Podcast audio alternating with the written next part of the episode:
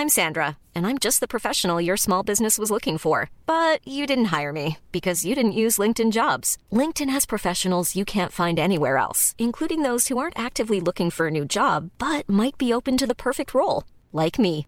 In a given month, over 70% of LinkedIn users don't visit other leading job sites. So if you're not looking on LinkedIn, you'll miss out on great candidates like Sandra. Start hiring professionals like a professional. Post your free job on linkedin.com/people today. La folie de l'IA et la désinformation avec l'IA. On a aussi le président de TikTok qui est auditionné par le Congrès américain. Et enfin Twitter Blue qui change beaucoup et pas forcément dans le bon sens. On va en parler tout de suite dans le rendez-vous tech.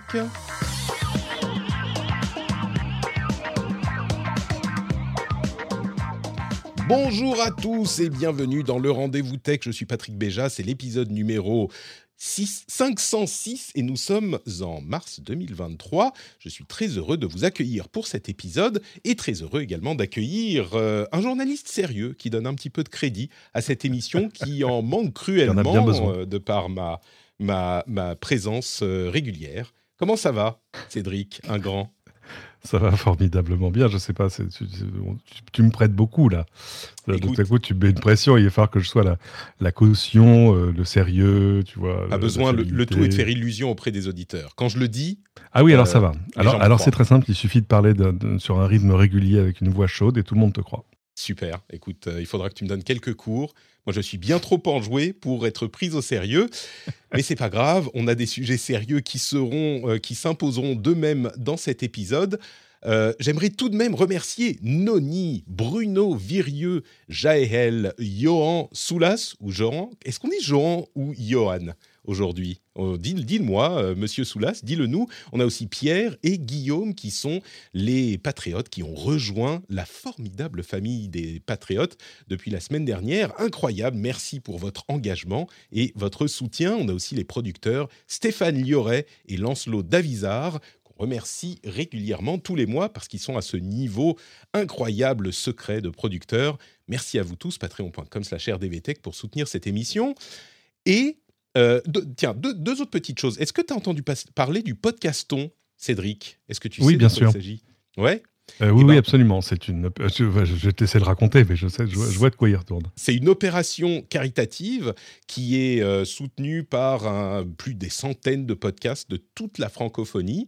Il y a, euh, en fait, vous pouvez soutenir l'organisation caritative de votre choix et il y a des podcasts de, bah, comme je disais, toute la francophonie. Enfin, il y a des, des podcasts africains, des podcasts canadiens, des podcasts belges, suisses, évidemment. Enfin, tout ça. Donc, si vous voulez y jeter un coup d'œil, c'est sur podcaston.org. On mettra le lien dans les notes de l'émission. C'est cette semaine uniquement et c'est inspiré des mouvements caritatifs qu'on a euh, dans la sphère des créateurs de contenu depuis euh, quelques mois, quelques années maintenant. Et c'est la version podcast. Donc, euh, podcaston.org, allez y jeter un coup d'œil si vous avez un moment. Un autre truc aussi, qui n'est pas du tout un truc caritatif, mais j'ai activé, j'ai mis en place le sondage 2023 pour les euh, auditeurs du, de mes émissions. C'est un truc que je fais toutes les quelques années. Euh, il y en avait un en 2020, le dernier, et ça faisait un an que je voulais euh, en faire un nouveau. Là, il est enfin en ligne. Il y a déjà des réponses qui ont été, qui ont été qui ont été beaucoup de réponses, plusieurs centaines de réponses qui ont été envoyées. Et c'est là où je vous pose, vous avez peut-être déjà vu euh, ce truc quand je l'avais fait les années précédentes, je vous pose des questions sur vous, comment vous écoutez, euh, ce que vous appréciez dans les émissions, etc. Le lien est dans les notes de l'émission, c'est le sondage 2023. Euh, N'hésitez pas à aller répondre, ça prend 5, allez, un petit peu plus de 5 minutes. Et puis il y a des photos incroyables d'archives qui sont inclus. Je vous, je vous raconte pas, peut-être que je vous en montre une. Est-ce que je vous en montre une? Allez. Bah oui, Je vous, en, évidemment. je vous en montre une si vous êtes, enfin je vais vous la décrire, je vais vous la dire si vous êtes euh, dans le, le live, vous la voyez. C'est moi dans ma chambre au Japon en 1999 avec un Holy PC de l'époque euh, que j'avais emmené de la rue Montgalais, euh, de la rue Montgalais dans ma valise quand j'avais été au Japon et je l'avais acheté. Rue Montgalais, euh, c'est pas le, le site web, hein. J'étais allé dans la rue Montgalais à l'époque. Et, et, donc moi, de 1999, avec un vieux PC, avec un moniteur CRT 14 pouces complètement glorieux, etc. Il y en a d'autres comme ça. Donc, Est-ce qu'il ressemble à un laptop Toshiba par terre? Oui, alors ça c'était celui Oui. d'un pote, c'était pas à moi, mais euh, c'est celui qui prend la photo en fait, qui s'appelle Stéphane, à qui Ouais, j'envoie pour- des bises. Alors, pour ceux qui n'ont pas l'image, ça vaut le coup. hein. Allez voir le replay juste pour les voir les cheveux de Patrick à l'époque, parce que il ça, c'est, on dirait un acteur de série américaine. Un petit De peu, l'époque ouais, un aussi. petit peu. Et, la chambre au Japon, elle était. Enfin, maintenant, je suis un petit peu ordonné. Là, c'est. J'ai honte en la voyant. Il y en a d'autres qui sont à peu près du même acabit. Je vous laisserai les découvrir. Le sondage, euh, il y a le lien dans les notes de l'émission. Et Alors, les stats sont pas définitives, mais moi, je voyais quand même qu'il y a près de 40% des gens qui répondent au sondage. Faut, faut jamais oublier que les gens qui répondent à un sondage sont déjà un sous-ensemble un peu particulier de tes, tes auditeurs. Mais euh, près de 40% qui t'écoutent depuis plus de 10 ans. Alors, c'est en particulier. T'imagines Autant dire que tu fais partie de la famille quasiment, quoi. C'est un peu ça, oui. Alors, c'est beaucoup de euh, patriotes parce que j'ai partagé le sondage sur Patreon en premier. Eh ouais. Euh, mais il y a effectivement beaucoup de. Depuis plus de 10 ans, je suis surpris. hein. Franchement, la prochaine fois, pour le prochain sondage, je demanderai genre, depuis le début et depuis plus de 15 ans. Euh, c'est vraiment surprenant. Mais je ferai euh, à un moment un petit compte-rendu du sondage pour tout le monde. Euh, et comme ça, on, verra les enseignements intéressants, les trucs marrants, les trucs étonnants de ce sondage.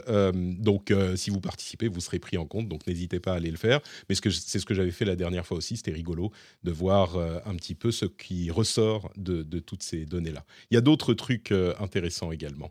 Euh, notamment, il y a des interludes euh, humoristiques entre les quelques questions que j'ai posées. Euh, il y en a un. Je, alors, j'ai demandé si certains comprennent bien, connaissent bien l'Église du patrixme et s'ils peuvent répondre à la phrase "La justesse mène à". Et il y a plein de gens qui n'ont pas su. hein. Donc, euh, Ouais, il y a encore du travail ouais. à faire au niveau de- du prosélytisme de, de, de l'Église du patrixme. L'Église du patrixme, pour ceux qui ne savent pas, c'est euh, le, le- le mode de, de société dans lequel on a décidé que Patrick décide de tout et ça va parce que Patrick sait ce qu'il faut faire et, comme, euh, comme- et que Patrick a raison. Mais il y a des principes aussi. Euh, et l'un d'entre eux, c'est la justice mène à. Alors quoi Non, merde, la justesse. Ouais, je crois que tu viens de cramer la vanne. Un petit peu, ouais. Ne, ne faites comme si vous n'aviez pas entendu. Bon, euh, dernière chose, sur la communauté Discord, on a ajouté euh, les bots de... Pas les bots, euh, bots, genre les bots, les robots, de, Open, de, Midjourney et Blue Willow. Et du coup, il y a plein de gens qui s'amusent à faire sur le Discord des générations d'IA très sympas. Venez nous rejoindre sur le Discord aussi. C'est un bon moment passé en- ensemble. Et il y a des trucs intéressants qui se passent dans le monde de l'IA. Et ça nous, enfin dans le monde de l'IA, dans le channel test d'IA dans le, groupe tech, il y a plein de trucs hyper intéressants et vous pouvez tester aussi, hein, comme sur les autres Discord, mais c'est peut-être un petit peu plus facile à faire sur le Discord de notre Patrick. Le lien est aussi dans les notes de l'émission. Mais euh, et puis vous pouvez demander aux gens comment ça marche, etc. Et vous avez euh, sur ces services plusieurs euh, dizaines de tests gratuits disponibles. Donc vous pouvez aller y jeter un coup d'œil si vous le souhaitez pour en apprendre un peu plus sur l'IA. Et du coup, ça nous permet d'arriver à notre première section, les infos importantes à retenir, puisqu'évidemment, évidemment, on va parler d'IA. C'est évident. Et on va parler d'IA. Alors, j'ai plus de place, Cédric.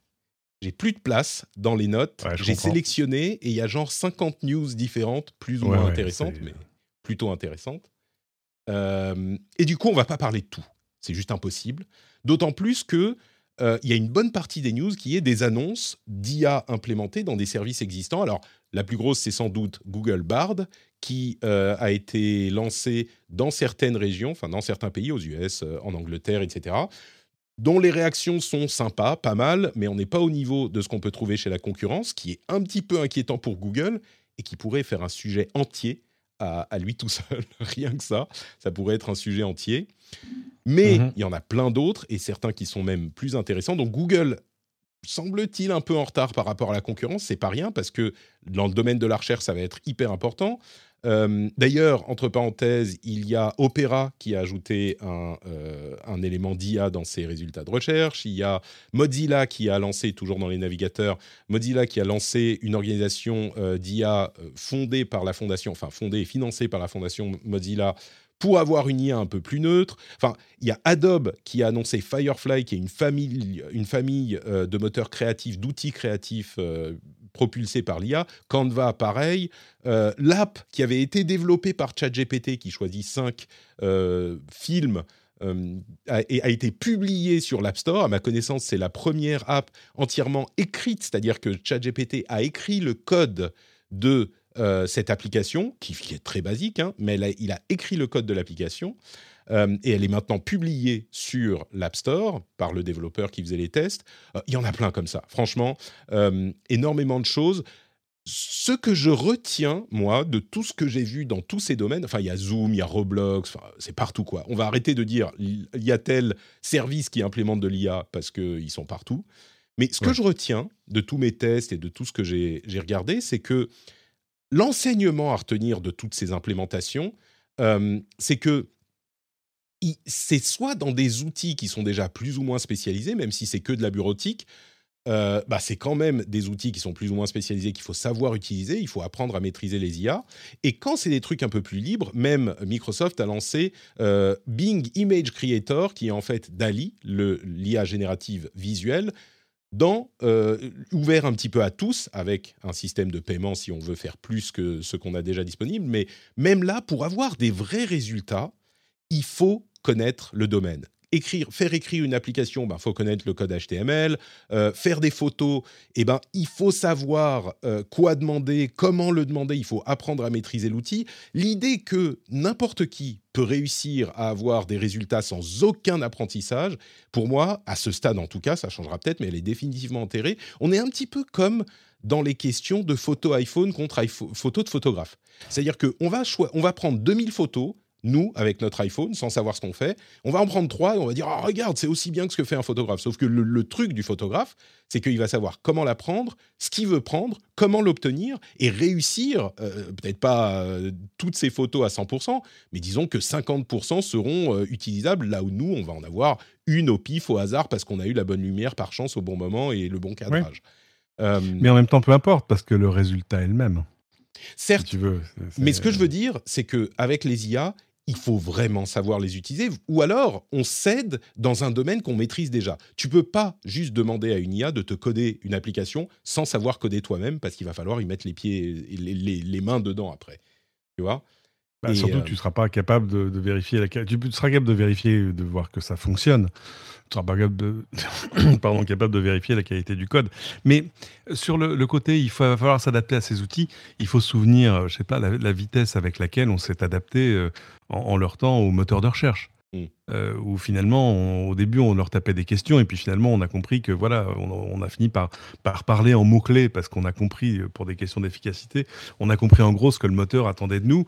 Bah là, ça va être un peu la même chose, même si, euh, et c'est ce qu'on se disait la dernière fois qu'on s'en est parlé, le, seul problème, c'est la découvrabilité de ce que tu peux faire avec ces outils. alors, c'est intéressant parce que tu peux juste essayer des trucs pour voir si ça marche.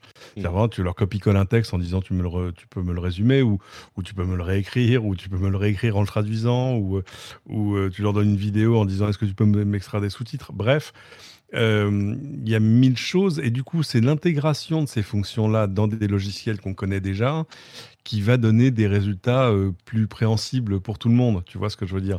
Justement, te générer l'image d'illustration que tu trouves pas pour aller dans ta présentation, euh, arriver à reformuler le texte d'une lettre, arriver à, simplifier ou à réorganiser intelligemment les éléments d'une feuille de calcul.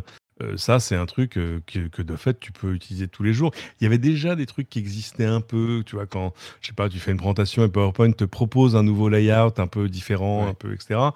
Et donc tout ça va arriver très vite. On sent qu'il y a une espèce, on est, c'est euh, dans l'hystérie collective. Enfin, euh, sinon que là, contrairement euh, à, je sais pas, au Metaverse il y a deux ans, on n'est pas juste dans un truc qui est habité par des directions marketing. Enfin, tu vois ce que je veux dire? Bah, là, c'est Monsieur, tout le monde vont pouvoir s'en servir. D'ailleurs, le metaverse euh, est en train un petit peu de perdre ses projets. Il y a Disney qui a annulé un truc. Euh, même euh, Meta, ils ont discrètement commencé à prioriser l'IA plutôt que le métavers. Ça ne veut pas dire que le métavers euh, va pas arriver. Moi, je pense que c'est juste trop tôt et qu'on est encore complètement dans le domaine de la recherche. Là où l'IA, bah, on est à un moment de concrétisation qui a des applications très utiles tout de suite. Mais ça commence à aller loin. J'ai commencé à utiliser un outil qui s'appelle leonardo.ia qui... Mm-hmm crée des images, comme son nom peut l'indiquer, qui crée des images, mais qui te permet aussi de te donner des suggestions de prompts, de requêtes bien écrites à partir d'une requête normale. C'est-à-dire que d'une requête juste euh, quand t'es pas inspiré. Genre, tu lui dis ce que tu veux, et c'est pas qu'il va te générer l'image, il peut, c'est l'un des outils qu'il te propose, il peut te générer un prompt qui est bien formulé pour coller ensuite à la demande de génération d'images euh, qu'il va que tu vas pouvoir faire. Donc tu copies ce prompt ou tu l'utilises avec euh, les, bons termes, les, bonnes formulations, les bonnes virgules, etc. C'est ça, Et, ce qui est surprenant, je crois, euh, avec cette explosion de l'IA depuis quelques mois, c'est que oui, il y a énormément de, enfin il y a clairement une sorte d'hystérie collective, mais parce que ça marche, et euh, il y a aussi une évolution qui est beaucoup plus rapide que ce que j'imaginais. Moi, je me suis dit en début d'année, bon, ah ça y est, on a les outils qui sont installés, on va avoir six mois, un an où ça va être ça, et puis il va y avoir des nouvelles générations qui vont arriver bientôt. En fait, non. Tous les deux mois, tous les trois mois, il se passe un truc. Euh, tout le monde est dans une L'accélération s'accélère, quoi. ça, va de plus en plus en plus vite, et euh, c'est on est face à une espèce d'effet boule de neige, et, on se met à rêver. C'est-à-dire que il faut imaginer, parce qu'on a l'impression qu'on est arrivé quelque part, mais non, c'est que le début. Euh, c'est on, est au mois de, juin 2007, quatre mois après le lancement de l'iPhone. Tu vois ce que je veux dire, premier du nom, qui servait bah, pas à grand chose qui était que 2G. Enfin, on a oublié tout ça. Et, il faut, quand on essaie de se projeter en disant euh, dans 3, dans 4, dans 5 ans, waouh, euh, là, c'est. Bah, euh, justement. Ça pose question. Enfin, c'est intéressant. Alors, un des trucs qui a aussi été une énorme annonce, c'est l'intégration d'API et de plugins dans ChatGPT. C'est-à-dire que là où on se disait, bah, ChatGPT, on le connaît, maintenant il va, apprendre, falloir apprendre à le maîtriser, mais il est comme ça.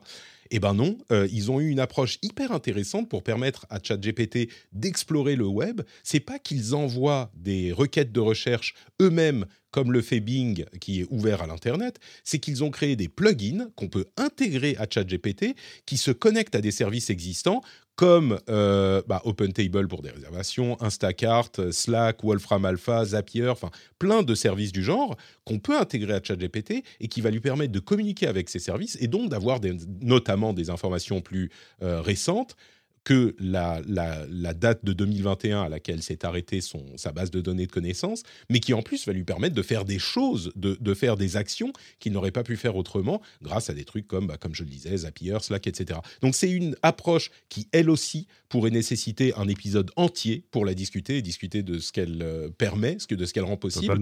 Mais ce qu'il faut en retenir, c'est que bah, ChatGPT peut maintenant se connecter euh, de manière très formalisée à des services externes et ça ouvre ses possibilités de manière incroyable. C'est uniquement pour les gens qui, ont, qui, qui payent ChatGPT, évidemment. Mais mhm. tu parlais de l'iPhone. Euh, on va à toute vitesse parce que sinon l'épisode durerait 5 heures et ça serait peut-être peut le coup de le faire. Mais euh, il y a une news qui m'a bien fait rire, enfin qui m'a intéressé, c'est euh, la connexion de plusieurs services ensemble entre de services d'IA et d'autres types de services. Il y a un développeur qui s'appelle euh, John Mayer, qui dont le Twitter, le compte Twitter est Beast Mode, euh, qui a connecté une IA à un synthétiseur de voix et à euh, Messenger, Facebook Messenger, de manière à ce que il puisse poser des questions et que la réponse soit une réponse lue, enfin parlée, d'une d'une sorte de Steve Jobs, enfin d'une voix synthétique de Steve Jobs. Et il lui pose des questions euh, comme euh, donne-moi des conseils parentaux, euh, comment s'est passé ton voyage en Inde, dis-moi, parle-moi de, l'annonce de l'iPhone et écoutez ce que ça donne. Normalement, tout le monde devrait pouvoir écouter. Je vais essayer de trouver. Ça prend un petit moment. Mais je vais essayer de trouver, trouver un endroit où il. Alors là, il parle du potentiel de l'IA. However, I also believe we must remain vigilant and ensure that the technology is developed ethically and with human values at its core. We need to ensure that AI is designed for augmented intelligence rather than artificial intelligence. C'est enfin, saisissant. On, on, on a l'impression vraiment d'entendre Steve Jobs. Non, c'est dingue. Non, non, c'est dingue. Et c'est marrant parce que c'est complètement le truc qui est l'étape logique qui embrique, Bien sûr. Qui, qui emboîte toutes les briques toutes les, de ce qui est en train de se passer. Et ça, ça, ça arrive très très vite. Et donc on pose une question pour clarifier. Il pose une question dans Messenger à son contact et le contact lui envoie, qui est en fait une série d'étapes dans l'IA, lui envoie une réponse qui est lue par Steve Jobs comme si c'était Steve Jobs qui lui parlait.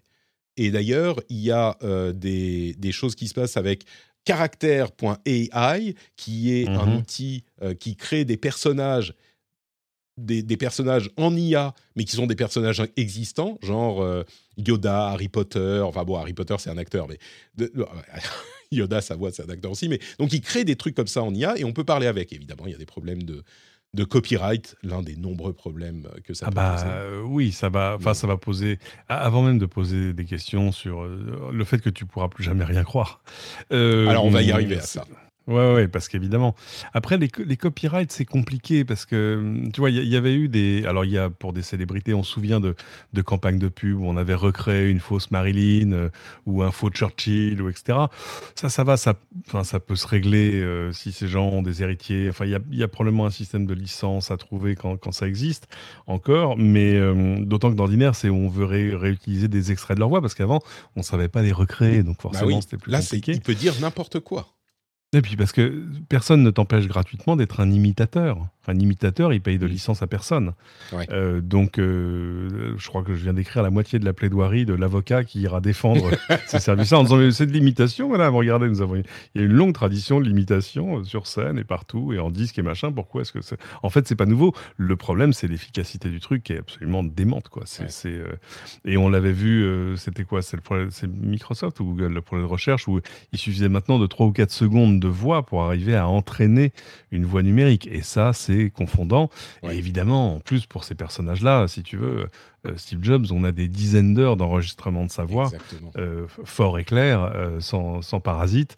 donc, on va pouvoir traîner des, chatbots qui font quand même très peur. Enfin, tu, tu vas, ça y est, on va enfin bah, pouvoir voilà, justement, parler à l'au-delà on y arrive. Non, mais ça pose des questions. C'est-à-dire que moi, je me, je me, suis posé la question. Moi, j'ai euh, mon, mon, papa est mort il y a, il y a 4 ans et des. Mhm. Je me suis, et là, je me suis dit, c'est dommage que j'ai. Est-ce que j'ai des enregistrements de sa voix? Mhm. Et en même temps, tu te dis, non, c'est complètement creepy. Je vais pas demander, pas poser des questions à mon papa décédé. Enfin, mais en même temps, ce serait peut-être agréable. Ou est-ce que ce serait pas rigolo bah, Il y a des gens que ça peut aider euh, dans le deuil. Euh, il y a eu des papiers intéressants là-dessus, justement. C'est ça, ça. Euh, mais il euh, y, a une limite du, à la fois du légal, bon, pour les célébrités, et puis du creepy pour tous les trucs que tu peux faire avec. On verra de quel côté on se situe dans quelques mois. Alors justement, euh, la facilité de ce genre d'outils, là on revient un petit peu sur le texte, mais il y a de plus en plus d'outils qui sont des outils de LLM, donc ce que fait ChatGPT très spécifiquement, de la génération de texte, qui réussissent à être de plus en plus petits. On en parlait un tout petit peu la semaine dernière, mais il y a encore des nouveautés dans ce domaine. Euh, il y a une, organisation qui s'appelle Databricks qui a mis en open source Dolly, qui est un LLM qui peut être entraîné en trois heures et sur une seule machine, qui est un petit peu l'équivalent de Alpaca, le modèle dont on parlait la semaine dernière, qui était de Stanford. Euh, et il y a un développeur que euh, moi je connaissais pas, mais qui travaille depuis longtemps, qui s'appelle Brian Romelet, qui travaille à euh, mettre un modèle de ChatGPT 3.5 ou équivalent, on va dire 80% de ce que peut faire ChatGPT 3.5 dans une puce. Et donc une puce spécialisée pour faire ça. D'ailleurs, c'est une chose qu'on voit de plus en plus, et Leonardo.ai travaille beaucoup là-dessus. C'est des modèles très spécialisés qui, euh, qui font des choses spécifiques, mais très bien. Leonardo, par exemple, ils ont des modèles pour faire des images euh, d'icônes uniquement, des images de personnages euh, peints, des images de euh, d'armes pour des jeux vidéo type médiéval, ce genre de truc, c'est très précis. Et on peut tout à fait imaginer une puce qui serait spécialisée dans un type de langage spécifique ou même plus général que comme ChatGPT 3.5. Alors peut-être qu'ils feront pas aussi bien, mais quand c'est dans une puce uniquement, ça devient très bon marché, très facile à utiliser et ça ouvre des possibilités immenses. Et là, on y arrive. Hein. Moi, je pense que d'ici un ou deux ans, même pas, euh, on aura ce genre de puces qui seront, Mais bien sûr. en place. Et donc, on arrive à ce qu'on évoquait tout à l'heure, c'est la euh, facilité de créer de la désinformation. Je pense que vous avez tous vu tourner les images de euh, Macron en éboueur ou de Donald Trump arrêté un petit peu brusquement par la police. Elles sont dans la newsletter, hein, si vous qui a été euh, refondue d'ailleurs, enfin refondue. Euh, on est passé à un autre service, ça marche très bien. Elles, sont dans la newsletter, donc allez vous abonner sur à la newsletter sur notepatrick.com si vous voulez les voir, si vous ne les avez pas encore vues. Mais c'est vraiment le début de la facilité de la désinformation. Et ces images, elles sont photoréalistes. on peut peut-être détecter un ou deux petits trucs bizarres, mais c'est très difficile et on n'est encore qu'au début.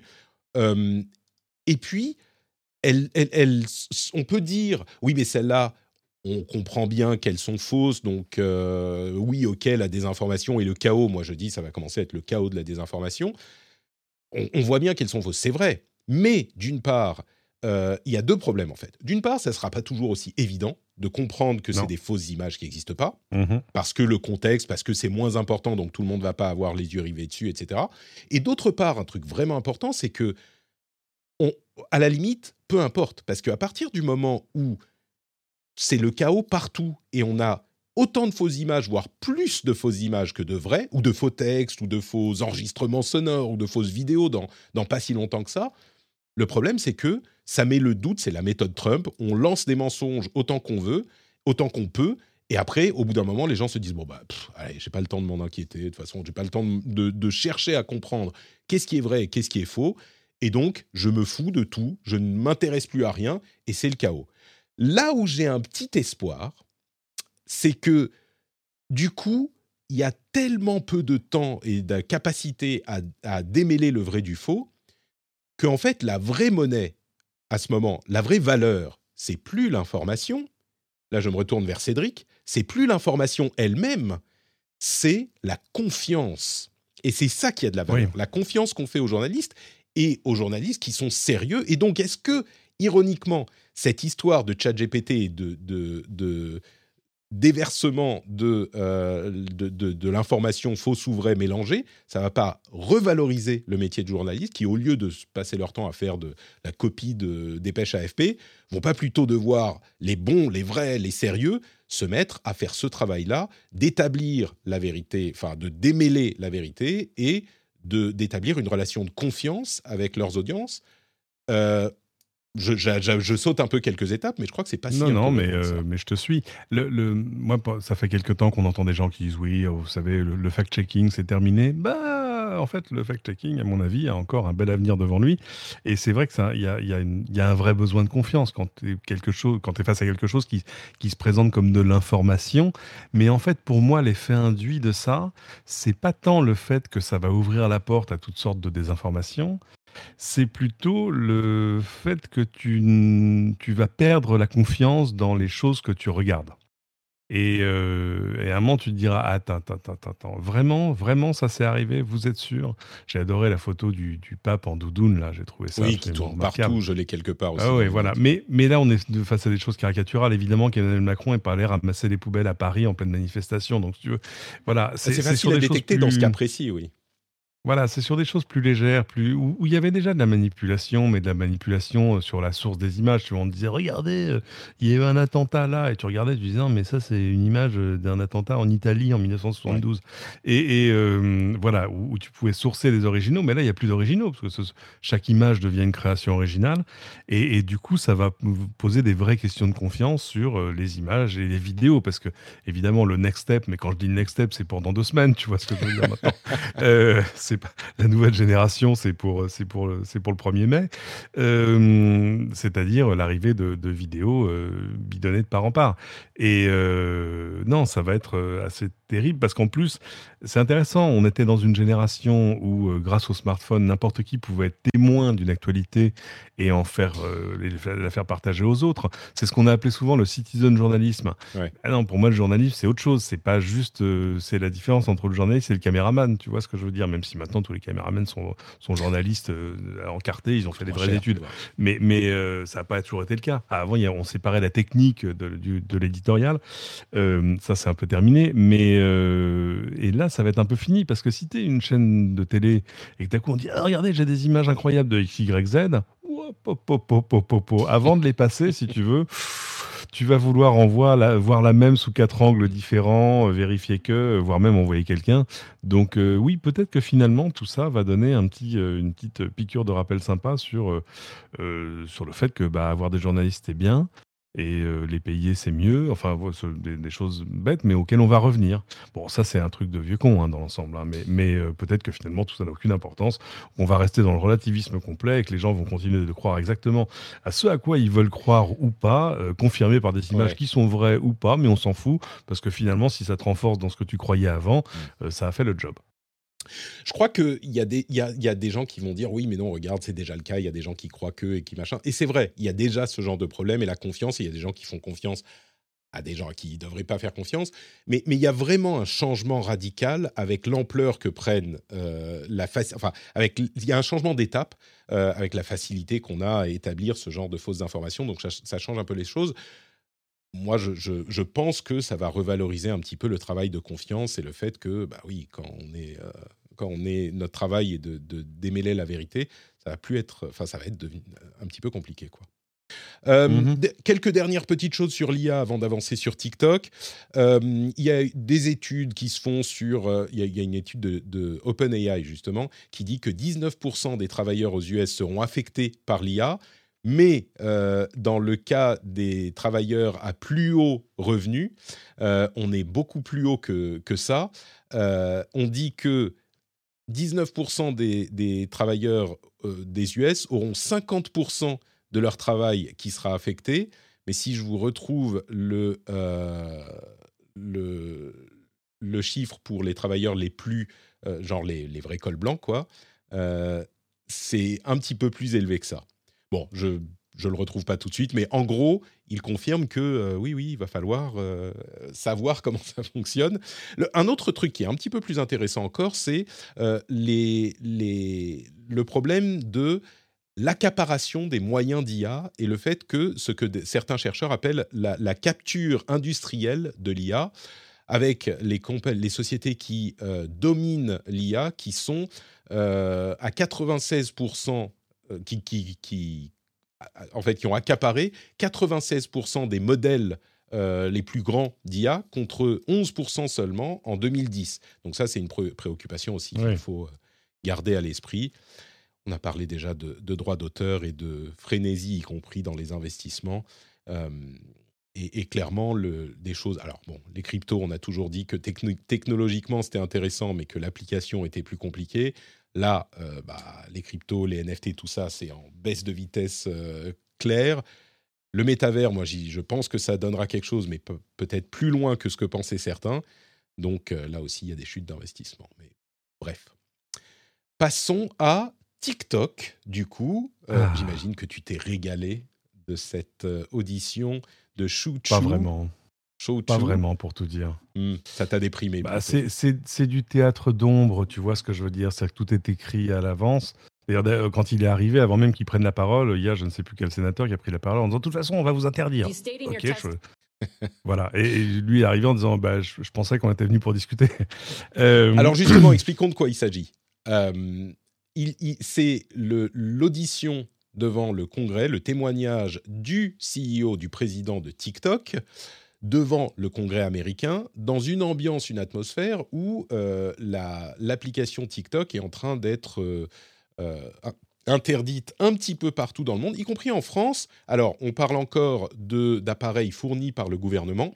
En France, TikTok et d'autres applications récréatives du type Twitter, Instagram, etc., sont désormais mhm. interdites sur les appareils fournis par le gouvernement. Je pense que certains vont dire, mais enfin, qu'est-ce que c'est, on s'en fout, machin. Ah Moi, je pense que la question qu'on peut se poser aussi, c'est euh, pourquoi est-ce que ça n'a pas été fait plus tôt à la limite? On n'a pas vraiment forcément bah besoin. on n'avait pas besoin d'attendre TikTok. On savait, euh, enfin voilà, que le tracking de, ces apps est quand même euh, extrêmement efficace. Peut-être un peu moins aujourd'hui, enfin peut-être un peu mieux réglementé, mais mais on n'était pas. Le doute, mais là, aux, États-Unis, ils sont, ils sont très très concentrés sur TikTok, évidemment, Alors, parce qu'ils vont pas interdire Facebook. Aux États-Unis, ils se concentrent sur TikTok et ils parlent surtout euh, d'une interdiction de TikTok plus générale, c'est-à-dire pour le public général, de l'interdire sur les euh, App Store, etc. On rappelle quand même la différence entre TikTok et euh, les autres applications de réseaux sociaux, qui est un petit peu subtile peut-être pour certains, c'est que TikTok est une société qui appartient à la société ByteDance, qui est basée en Chine, et en Chine, il est établi par la loi que euh, les sociétés doivent répondre aux demandes du gouvernement, et on peut même se dire avec euh, assez peu de doute que le gouvernement a des employés dans euh, à peu près toute société importante qui est sur son sol. Et donc, la crainte est légitimement plus importante pour TikTok que pour d'autres sociétés de réseaux sociaux, que la Chine utilise ces données pour faire des campagnes d'influence, ce genre de choses, euh, et les données de TikTok qui est euh, immensément populaire avec des centaines de millions, voire des milliards d'utilisateurs euh, mensuels.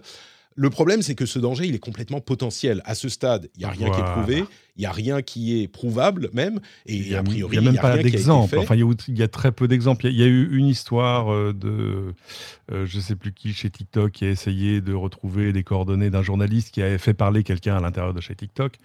Euh, voilà, mais il y, a que des choses assez anecdotiques par rapport à l'empreinte globale de TikTok dans l'ensemble. Mais, ça veut On n'a rien trouvé de systémique, parce que en gros, de quoi TikTok est-il coupable? D'être chinois. C'est tout. Alors, oui, Ah bah non, c'est tout. Bah, comme Huawei. Comme Huawei, c'est vrai. Mais du coup, c'est pour ça que je parle de danger potentiel. Euh, le danger potentiel, alors il existe partout, et oui, évidemment que le gouvernement américain ou que le gouvernement français ou les gouvernements européens sont pas tout blancs non plus, mais je pense qu'il faudrait être un petit peu, euh, un petit peu borné pour pas admettre que le danger potentiel est plus présent avec le gouvernement chinois qu'avec les gouvernements occidentaux pourrait en débattre, mais je crois que. On pourrait, on pourrait en débattre, mais je suis même pas en train de faire du whataboutism. Hein. Je suis pas en train de dire oui, mais regarde, les Américains, ils avaient mis des puces dans des routes, dans des routeurs Cisco, machin. Non, c'est juste le, le, le, le problème, c'est que on, on, est en train de faire une espèce de procès euh, un peu en sorcellerie euh, à TikTok en disant non mais imaginez ce que ce serait si vous aviez ah ce pouvoir. Oui, bah mais oui. Mais, mais, s'il suffit. Mais moi j'ai entendu un commentateur que je respecte éminemment, qui est, Scott Galloway, qui disait non non mais il faut qu'ils nous prouvent qu'ils ne font pas ce genre de choses.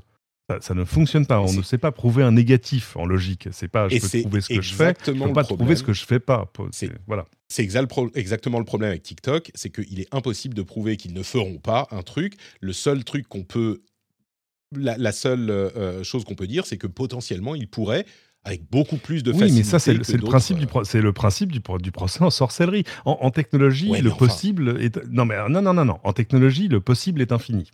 Voilà. En technologie et au futur, le possible est infini.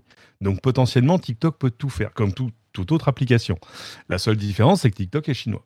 D'où le procès non, en sorcellerie. C'est pas la seule différence. C'est que la différence ah bah avec TikTok étant chinois, euh, le gouvernement chinois a beaucoup plus de facilité technique et légale à l'utilisation des données d'une société euh, qui est sur son sol et d'autant plus une société qui est euh, qui est chinoise. Mais c'est attends, mais c'est la même chose ici. Non, tes applications. Mais si tes applications de réseaux sociaux ici en France, elles reçoivent des milliers de requêtes de la justice française auxquelles elles sont forcées de répondre. Et il Alors y, il y en a qui en tiennent un, qui en tiennent un compte un plus ouvert que d'autres, mais mais c'est pas, enfin c'est pas immensément.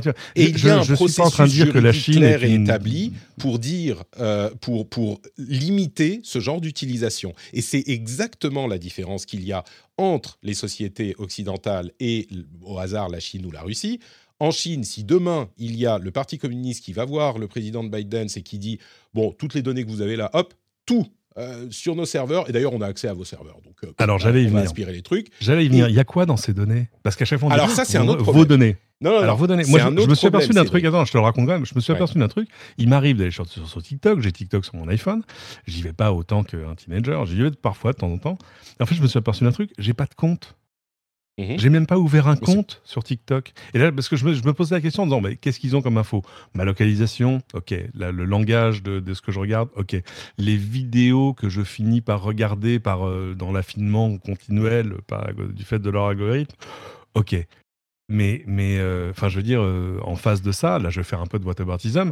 En face de ça, j'ai Facebook qui m'envoie des questionnaires pour savoir quand je compte déménager. Tu vois ce que je veux dire? Mais tu, mélanges tout, Cédric. Tu mélanges tout. Ah. Alors, ah, voilà. d'abord, il y a euh, Desmo qui nous dit dans la chatroom alors NSA, Wikileaks, euh, Wikileaks euh, je dis ça, je dis rien. Mais exactement, ça a fait un scandale. C'était euh, sujet à des problèmes, des, des, questions légales extrêmement sérieuses et extrêmement problématiques, justement. En Chine, c'est imaginer que c'est NSA, Wikileaks, open bar tout le temps. Donc, c'est ça qu'il faut bien comprendre. En Europe et en Occident, il y a a priori, et tout, n'est pas clean, mais il y a a priori des mécanismes judiciaires et légaux pour accéder aux données des sociétés privées. En Chine, c'est pas le cas. C'est open bar tout le temps. Donc, si WikiLeaks et la NSA vous dérangent, je dirais que c'est pas un argument pour dire ah bah en fait donc c'est pareil. C'est un argument pour dire imaginez si c'est comme ça tout le temps sans barrière. Donc ne pas voir le problème que ça pose, à mon sens, c'est être un petit peu euh, aveugle sur. Oui, mais encore une fois, le problème on, potentiel. On revient à la même chose. On s'en fout. C'est même pas, c'est pas TikTok le problème. Le problème, c'est la Chine. Ah bah oui. C'est-à-dire qu'on n'est pas. Oui, non mais, oui, pas, que... non mais à ce moment-là, il faut faire. Non mais à ce moment-là, il faut être clair parce qu'on est en train de dire, on est en train de refaire ce qu'on a fait il y a 4 ans avec Huawei en disant, on ne sait pas parce que imaginez, imaginez, on peut tout imaginer. Alors Huawei, c'était pire parce qu'en fait, on, parlait d'équipements réseau qui étaient aux mains des mmh. opérateurs qui eux ont accès au code, etc. Bon, et en tout cas peuvent le, peuvent les tester et les surveiller efficacement. Là, on TikTok, c'est une application grand public, donc évidemment, c'est un petit côté boîte noire. Euh, même si TikTok apparemment a essayé de mettre en place des trucs où les régulateurs peuvent aller voir le code, peuvent aller voir, aller voir enfin bref, peu importe. Mais à un moment, il faut être clair. C'est-à-dire que soit on dit euh, on continue de commercer avec la Chine, soit on dit on arrête de commercer avec la Chine mais si on arrête de commercer avec la Chine, ça va, ça, va avoir d'autres conséquences. Tout à fait. Il faut arrêter de se cacher derrière son petit doigt en disant regardez une application qui peut-être pourrait, peut-être, on n'a pas d'exemple, on n'a pas, pourrait du coup peut-être poser. Je propose, je propose qu'on l'interdise. Ce n'est pas sérieux. C'est-à-dire que quatre ans après, sur Huawei, on n'est pas plus avancé. On n'a toujours pas plus d'exemples de ce qu'ils auraient pu faire. Euh, mais non. De ce qu'ils auraient pu faire, oui. On a 12 millions d'exemples. Oui, mais, ce qu'ils auraient pu faire est infini. Ce qu'ils auraient pu faire est infini, puisqu'au futur, la technologie est infinie. Donc, ils peuvent tout faire. Mais pareil pour n'importe quel autre. Donc, euh, encore une fois, si le problème, c'est que c'est chinois, à ce moment-là, il faut déclarer qu'on arrête de commercer avec la Chine. Alors, mais ça, personne n'est prêt à le faire. Et, on, et on, se tire, on, se tire les colliers de perles en disant vous vous rendez compte ce qu'il pourrait faire? Non, mais à ce moment-là, il faut, être clair. C'est tout, c'est un, peu tout ou rien. Je suis pas en train de dire que la Chine. Mais non, c'est pas, tout ou rien. Pourquoi est-ce que c'est forcément tout ou rien, Cédric? C'est pas ah bah, forcément tout ou rien, puisque dès que il y a des applications. je, vais, te dire quel est, je vais te dire quel est le vrai problème. je vais te dire quel est le vrai problème. Le vrai problème, et je, je suis tombé dessus sur un papier du New York Times, un autre du Guardian il y a deux semaines. Le vrai problème, c'est que la Chine, désormais, dépose plus de brevets que les États-Unis. Donc là, on, a fini la phase de euh, je m'insère dans un marché en faisant du low cost, je suis l'usine du monde, je copie les autres, etc. Ça, c'était avant. C'est-à-dire que les Chinois déposent plus de brevets sur les technologies 5G, par exemple, que n'en déposent les Américains. Elle est là la panique morale. la, panique morale pour l'économie américaine, c'est pas TikTok. La panique morale, c'est de perdre son statut de première puissance économique mondiale. Elle est là la panique morale. Donc tout ça, c'est la manifestation de ça. Ça n'a rien à voir avec la, sécurité de TikTok. Je pense. Et à un moment, il faut avoir l'honnêteté de le reconnaître. Tu pars d'un truc qui est qui est euh, logique et cohérent, et tu arrives sur une conclusion qui n'est euh, absolument, euh, absolument pas la conclusion directe de ce de quoi tu es, tu es, tu es parti. C'est ah bah ça la panique morale Non. C'est plus, c'est plus logique que d'avoir peur de ce que quelque chose pourrait faire, enfin, et de demander à quelqu'un de prouver des négatifs. Est-ce que je peux te répondre, Cédric? Oui, bien sûr. Je ne peux pas t'en D'une part, sur les données qu'ils ont. Les données qu'ils ont, c'est les données de toute une génération et même au-delà de toute une génération sur un truc qui a commencé avec des danses et euh, des, des, des, comment dire, des lip-dubs et qui est maintenant en train de euh, se, répandre à tous les domaines de la société. Les préférences euh, euh, sexuelles, les préférences politiques. Alors, donc si on est préoccupé par Facebook ou les autres logiciels ou services qui aspirent toutes nos données, on est exactement sur le même registre avec TikTok. Donc oui, il est complètement possible d'utiliser ces, ces données. C'est pas juste oh bah c'est mes données de euh, localisation et le reste est bon peut-être mon âge et on s'en fout. oui, non. tout à fait. Si on en est préoccupé, je, comprends très bien par exemple que l'État français dise euh, c'est pas une bonne idée d'avoir ça sur votre téléphone si vous êtes fonctionnaire de la République. Non mais au-delà, si on est préoccupé par Facebook, Cambridge Analytica et des campagnes d'influence par les réseaux sociaux, si on se pose cette question, à ce moment, on ne peut pas ne pas être préoccupé, préoccupé par TikTok et par un gouvernement euh, chinois qui, est, qui a open bar là-dessus. Ensuite, euh, tu dis ah oui, mais alors euh, soyons clairs, c'est la Chine. Il y a quand même la réalité et donc arrêtons de commercer avec la Chine. Oui, bah, c'est bien beau de monter sur sa boîte de, savon et de dire ah bah du coup faut arrêter de commercer avec la Chine. On vit dans le vrai monde. Je dis pas Arrêtez de commercer avec, la, Chine. Non, mais, c'est nom de la cohérence, c'est ce qu'il faudrait dire. mais non, c'est pas. On peut pas. On peut pas. On peut bah, pas arrêter de commercer avec la Chine demain. C'est juste pas possible. C'est bien ce qu'on est en train de faire un par un. Tu mais, vois ce que je veux dire Eh ben, il y a une différence entre petit à petit commencer à arriver à dire ça, on ah peut pas. ByteDance, euh, c'est problématique. Huawei, c'est problématique. DJI, c'est problématique. Et ces points-là, on peut pas ah faire des grandes déclarations générales et dire ah bah donc voilà tout ce qui vient de Chine. Non, on fait ce qu'on peut au moment où on le peut et ces préoccupations, si elles sont motivées peut-être en partie par euh, des craintes de puissance économique euh, et de, basculement de la puissance économique par ailleurs, c'est possible, mais ça n'enlève pas le fait que ces préoccupations-là, potentielles, toutes potentielles soient-elles, euh, peuvent être également réelles. Et ensuite, j'aimerais adresser, en fait, c'est ce à quoi tu touches plus ou moins et ce à quoi touchent énormément de gens dans les commentaires de ce genre d'affaires, euh, et ils disent ah bah oui mais du coup euh, c'est du euh, racisme, on n'aime pas la Chine et pourquoi on n'aime pas la Chine et pourquoi on aime plus le, tel ou tel pays. Eh bah oui je suis désolé, il y a un pays qui a un régime totalitaire, violent, qui est et, on parle pas de manifestations réprimées violemment là, on parle de quelque chose d'encore plus sérieux. Quand on parle de de régimes de ce type-là qui en plus des vues bon la Chine, c'est pas la France, c'est pas les États-Unis, et j'aimerais qu'on arrête de faire du relativisme moral infini parce que il y a des systèmes politiques et des régimes qui sont plus inquiétants que d'autres. Et on peut pas juste dire ah bah non t'aimes pas la Chine, c'est pas la Chine que j'aime pas, c'est la réalité d'un système politique qui est problématique. Et le fait de dire euh, oui, mais euh, ils ont plus de brevets, donc c'est pour ça. Ça n'enlève pas le fait, la réalité, on ne peut pas la nier, le fait qu'il y a quand même euh, un système politique qui n'est pas idéal en Chine. Ouais, donc, je, veux bien. J'aurais quand même, j'aurais juste préféré deux choses. Je te laisse la, conclusion parce qu'on est, on est parti oh, sur complètement la conclusion. Non, non. Non, non, j'aurais juste préféré peut-être qu'on attende d'avoir des exemples à mettre en face en disant regardez, TikTok a fait ça, ça et ça. Et alors que plutôt que de dire oui, mais imaginez qu'en sous-main la Chine utilise pour faire de la propagande. La propagande pour l'État chinois, c'est un peu difficile à faire de manière invisible. Enfin, sûr que voilà, surtout avec des contenus publics. Non, non, mais je sais bien. Et alors, l'histoire des données, bon, le, truc, c'est que ce qui va se passer, on le sait dans l'ensemble, ce qui va se passer. Euh, alors, c'est amusant parce que euh, je crois que c'est la Chine qui a, qui a envoyé des tweets ou l'ambassade de Chine aux États-Unis, qui dit que voilà, ce serait un fort mauvais signal euh, envoyé au, commerce entre les deux pays. Et euh, en gros, euh, touchez pas. Il parlait de la vente forcée de TikTok, du divestment de Biden si les États-Unis obligeaient voilà, parce, Biden à vendre Parce qu'en gros, la, porte de sortie pour Biden, ce serait de, ce serait de d'en faire une société américaine cotée, etc., avec le même niveau de transparence, de gouvernance, de et c'est probablement comme ça que ça va se finir. Euh, ça réglera pas du tout. Ce sera les mêmes données. Hein. Euh, et, ah sur l'accès, on s'en reparlera. Mais, ça, mais ça ne réglera pas un problème qui est un faux problème. Qui n'a plus d'obligation légale par rapport au gouvernement chinois, c'est plus la même la même problématique. Je comprends pas qu'on soit en train de dire oh ben non, mais de toute façon euh, Facebook, voilà, c'est le même problème. Ben non, il y a non non non non, c'est pas le même problème. Ce que je veux dire, c'est que qui régissent l'accès aux données. Euh, non, mais ça change tout. Ce que, ce que je veux dire, c'est que le, le, le problème n'est pas réglé avec le même empressement que là, des problèmes euh, existants, euh, répétés, euh, tu vois, et, tout à fait probants du côté de Facebook. Mais je ne veux, pas, je veux pas comparer les deux parce que c'est des choses vraiment différentes.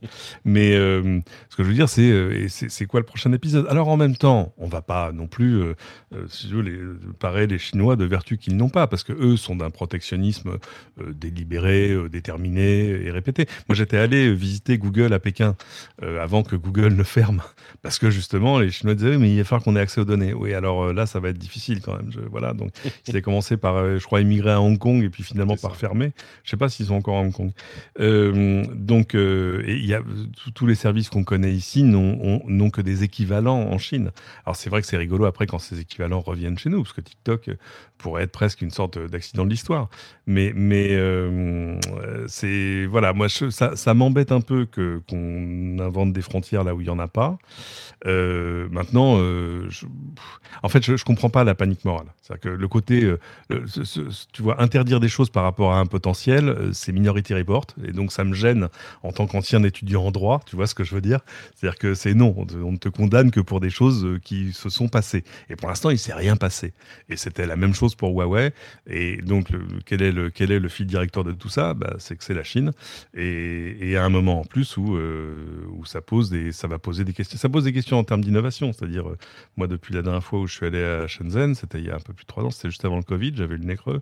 Euh, le, le, degré d'innovation et d'exécution et de rapidité, enfin, ils avaient recréé un vrai écosystème euh, d'innovation où tout à coup, la Silicon Valley faisait un peu vieillotte à côté, en fait. C'était parce que c'était un côté très, très next-gen. Donc, j'ai peur qu'on se qu'on se prive à terme de réelles innovations juste parce qu'elles sont chinoises. Ça, ça m'ennuie un peu. Alors, pour aller un tout petit peu dans ton sens et puis revenir en, arrière euh, après, euh, d'une part, il y a eu un papier intéressant sur euh, le, fait que TikTok ait encore accès à des données d'utilisateurs indiens qui avaient été récupérées avant le ban de TikTok en Inde. Évidemment, l'Inde a une relation particulière avec la Chine, hein, en 2020. Donc, ils ont encore accès à ces données et certains employés parlaient du NSA to go, qui est un peu euh, mmh bon, ce, que, ce que je voulais dire en fait. Donc évidemment, ils ont interdit l'application, mais ils n'ont pas dit à TikTok, vous devez effacer toutes les données des utilisateurs indiens. Donc TikTok, c'est tenu à, la loi. Mais bah Au-delà de ça, qui est un exemple de ce que euh, ça pourrait donner, donc ils, ils peuvent accéder à toutes les données qu'ils ont sur euh, ces utilisateurs et ça donne beaucoup de choses vous laisserai aller chercher l'article. C'est un article de Forbes qui dit India, dont le titre est India banned TikTok in 2020. TikTok still has access to years of Indians' data. Bon, ça c'est une chose, mais il y a un autre article qui est hyper intéressant, et puis on va conclure là-dessus, qui est un article de TechDirt, toujours hyper euh, intéressant comme blog, qui dit euh, qu'il faut arrêter de se focaliser sur TikTok et que le vrai problème, bon, moi je dirais c'est en plus de TikTok, et c'est vrai que c'est un vrai problème, c'est les euh, data brokers, donc les euh, vendeurs de données, qui peuvent combiner et vendre des données sur n'importe qui, à n'importe qui, de n'importe quelle manière. Alors, c'est beaucoup moins le cas en Europe. On est beaucoup plus protégé sur ça. On, est beaucoup plus protégé de ça. Enfin, beaucoup plus, ça ne veut pas dire complètement protégé. Mais je pense que si effectivement on est préoccupé par ce genre de euh, problématiques, le fait de s'intéresser aux euh, sociétés qui combinent et qui repackagent et qui achètent et qui revendent les données privées des utilisateurs de plein de réseaux différents et de plein de services différents, bah, ça serait peut-être une priorité euh, plus importante potentiellement. Et puis là où je te donnerai un petit peu raison d'une certaine manière aussi, c'est que sur Huawei... Parce que j'ai raison. Parce que tu as raison, évidemment. Mais le problème de Huawei, c'était que une fois l'infrastructure installée, ça serait peut-être très difficile à démanteler. Et donc, on pouvait peut-être arguer du fait que... Je ne veux pas me relancer dans ce débat, mais si tu veux... Non, j'ai parlé, parlé aux gens qui gèrent la sécurité des réseaux chez un grand opérateur français, le plus grand. Euh, qui disait attendez, on, vous êtes en train de nous prendre pour des boy scouts, c'est-à-dire qu'on on n'est pas en train d'installer ça comme une, comme une PlayStation. Euh, c'est-à-dire que nous, on reçoit les appareils, ils passent au, au, travers de, de, X filtres, de machin sur le code, sur la fiabilité, sur la sécurité. On a accès au code. Les mises à jour ne se font jamais sans nous, sans qu'on les ait vérifiées avant. ce que je voulais dire, enfin, voilà. Ce que je voulais dire, c'est que le, danger potentiel était potentiellement plus dangereux que le danger potentiel de TikTok où on peut dire bon bah demain ok on ferme l'accès aux apps. Alors c'est compliqué légalement machin et puis il faut des débats et puis ça prendra peut-être du temps. Mais démanteler s'il y a un problème avec le hardware c'est plus compliqué à démanteler que euh, de couper l'accès à une app. Donc je, je, le mentionne comme ça. Et Cédric n'est pas satisfait euh, et ouais, non, moi, je, bah non, c'est pas satisfaisant. cest que tu peux. On a vu, souviens-toi, il y avait la fille du président qui avait été arrêtée au Canada, gardée euh, en résidence surveillée euh, pour de sombres histoires. D'ailleurs, Oui, de Huawei. Euh, et d'ailleurs, on nous a donné des sombres histoires de quoi Oui, en fait, il y a une de vos filiales qui a continué à un moment à commercer avec l'Iran. C'est interdit aux États-Unis. Donc, les États-Unis ont demandé au, Canada de vous arrêter à Vancouver. Bon, très bien. Au bout de 4 ans, là, ça y est, elle est repartie. Hein. Elle est ressortie, c'est fini. Euh, c'est fin de la ça. Ça a fait un entrefilet à la fin, alors que ça faisait une à l'heure. Euh, c'était, on, est dans une guerre commerciale. Hein. Là, là c'est pas autre chose. Je ne pense pas que les craintes. Là, là, je pense pas que les. Si tu veux interdire à, Huawei, fabricant de smartphones, d'utiliser Android, c'est fumeux. Enfin, c'est-à-dire que quand euh, Oppo et OnePlus et les autres chinois le font, enfin, voilà, tout ça. Moi, je constate, euh, je constate, Cédric, ah. que tu es euh, possesseur de Tesla. Tesla, société qui est, qui est société d'Elon Musk, qui a des mhm. liens étrangement proches avec la Chine. Absolument. Je ma crois Tesla que ta ma Tesla a été fabriquée à Shanghai. J'en ai la preuve. Clairement, on, comprend ce qui se passe maintenant tout à coup. Ah bah oui, mais moi j'ai toujours aimé. Euh, si tu veux, vaut, mieux une grosse injustice qu'un petit désordre. C'est ma devise. bah écoute, on va continuer. Euh, on, va non, en fait, après, on, peut avoir un très long débat de fond sur la Chine que je connais un, tout petit peu. On va pas, non, on va pas se mentir, euh, mais euh, et, où évidemment, c'est que pendant 20 ans, on s'est dit, regardez, la Chine est en train de sortir de son isolationnisme au travers de l'économie. Et c'est vrai. Et c'est vrai. Et tout à coup, on a vu arriver les tourismes, les touristes chinois chez nous. Nous, on s'est mis à aller faire du tourisme vachement plus facilement là-bas et des affaires et tout ça. Et euh, je suis toujours fasciné par la facilité que les, les Chinois. C'est c'est un cliché, mais il est vrai, je suis désolé, on va faire du commerce. Euh, pour tout dire, j'ai commandé des trucs en Chine, mais je parle pas d'AliExpress, les trucs professionnels, etc. C'était une simplicité, ils sont trop forts. Euh, et, et, en fait, c'est ça. Je pense qu'il y a deux choses. Il y a, il y a mon, mon, vieux petit cœur d'étudiant en droit euh, qui bat de travers quand on dit, écoute, on va te condamner pour un truc qui n'est que potentiel. Ah bah oui, mais potentiellement, avec un marteau, je peux tuer tout le monde, vous savez. Et ou, alors, ou alors, je peux réparer une étagère. et, et puis, il y a ce truc sur l'innovation où euh, c'est devenu un véritable euh, terroir d'innovation absolument incroyable. Et à un moment, ce sera à la fois euh, difficile et un peu triste de s'en priver. Oui. Bon. Mais alors après, la, après la confiance, en, espérant qu'ils ne reviennent pas à ce qu'ils ont fait il y a deux ans, en tapant sur la tête avec leur marteau de toute leur industrie tech, tel point qu'ils se sont dit bon bah finalement. Ah mais oui, avait là aussi. Hein, mais, voilà. Après, on est d'accord sur le fait que la confiance n'exclut pas le contrôle. On va passer au. Euh, vous savez quoi? Je vais même pas faire ma petite promo Patreon. Je vais juste dire que si vous appréciez l'émission et nos débats animés, vous pouvez aller sur patreon.com/slash rdvtech pour soutenir l'émission et on vous apprécie, vous, de notre. Hiring for your small business? If you're not looking for professionals on LinkedIn, you're looking in the wrong place. That's like looking for your car keys in a fish tank. LinkedIn helps you hire professionals you can't find anywhere else, even those who aren't actively searching for a new job but might be open to the perfect role. In a given month, over 70% of LinkedIn users don't even visit other leading job sites. So start looking in the right place. With LinkedIn, you can hire professionals like a professional. Post your free job on linkedin.com slash people today. Hey, I'm Ryan Reynolds. Recently, I asked Mint Mobile's legal team if big wireless companies are allowed to raise prices due to inflation. They said yes. And then when I asked if raising prices technically violates those onerous two-year contracts, they said, what the f*** are you talking about, you insane Hollywood ass?" So to recap, we're cutting the price of Mint Unlimited from $30 a month to just $15 a month. Give it a try at mintmobile.com slash switch. $45 up front for three months plus taxes and fees. Promoting for new customers for limited time. Unlimited more than 40 gigabytes per month. Slows. Full terms at mintmobile.com. C'est maintenant la partie sur le reste de l'actu et les petites news un petit peu plus rapides. D'abord, euh, un petit, un début de projet de, loi qui me paraît intéressant, mais alors on est vraiment à l'état de euh, peut-être que ça arrivera un jour. L'Union européenne parle euh, d'imposer un droit à la réparation qui irait de 5 à 10 ans en fonction des appareils. Donc ça étendrait en gros les, les, garanties de conformité qui sont de 2 ans, si je ne m'abuse, aujourd'hui. Euh, et en gros, ce que ça veut dire, hein, si on imagine un petit peu, on se dirait que les appareils électroniques pourraient être réparables, ah, pour une somme bien sûr, sur 5 à 10 ans. Je crois que ça bah, serait sur, le, sur le modèle des voitures. Mmh. Une voiture, tu l'achètes aujourd'hui, la marque est censée pouvoir te, fournir des pièces détachées pendant, euh, je crois que oui, c'est minimum 10 ans. Mmh. Et donc? Donc c'est pas Bah, c'est pas, alors c'est pas une garantie. Hein. Entendons-nous, ta garantie, elle continuera à faire un an ou deux ans. Euh, et après, il faudra que la marque sache réparer ton appareil, euh, parce que c'est vrai qu'il y, a souvent des problèmes de réparabilité, ou même, et c'est une question de lisibilité, c'est-à-dire c'est se dire que, euh, tu vois, ton smartphone a trois ans, tu l'as un peu cassé, il marche plus. Il y a des fois, tu te poses même pas la question, tu dis laisse tomber, c'est pas réparable, avant même de le montrer à quelqu'un. Et tout à coup, si la loi te dit, bah si si, il va être réparable pendant 10 ans, alors après pour quel prix Parce que c'est quand même le, c'est l'autre question. Si ça, euh, si ça te coûte 8 euros de moins que d'acheter le modèle neuf, euh, tu risques d'être tenté quand même. Mais, euh, mais au moins, tu pourras alimenter un, circuit de, la seconde main qui, qui, manque, qui manque de volume lui aussi.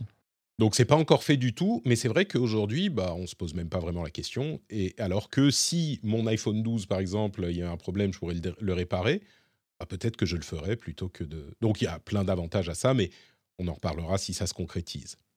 Euh, est-ce que tu as vu cette histoire d'un journaliste euh, équatorien et de sa clé USB explosive?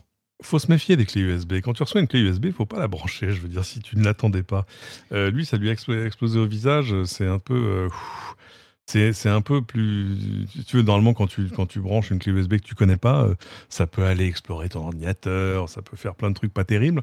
là, c'est carrément un attentat, en fait, mais dans un, un, tout petit, tout petit, tout petit format, quoi. Et donc, c'est une véritable charge explosive qui est dans une clé USB. Alors, heureusement pour le journaliste en question, euh, il l'a connecté qu'à moitié et donc, visiblement, ça n'a pas explosé entièrement.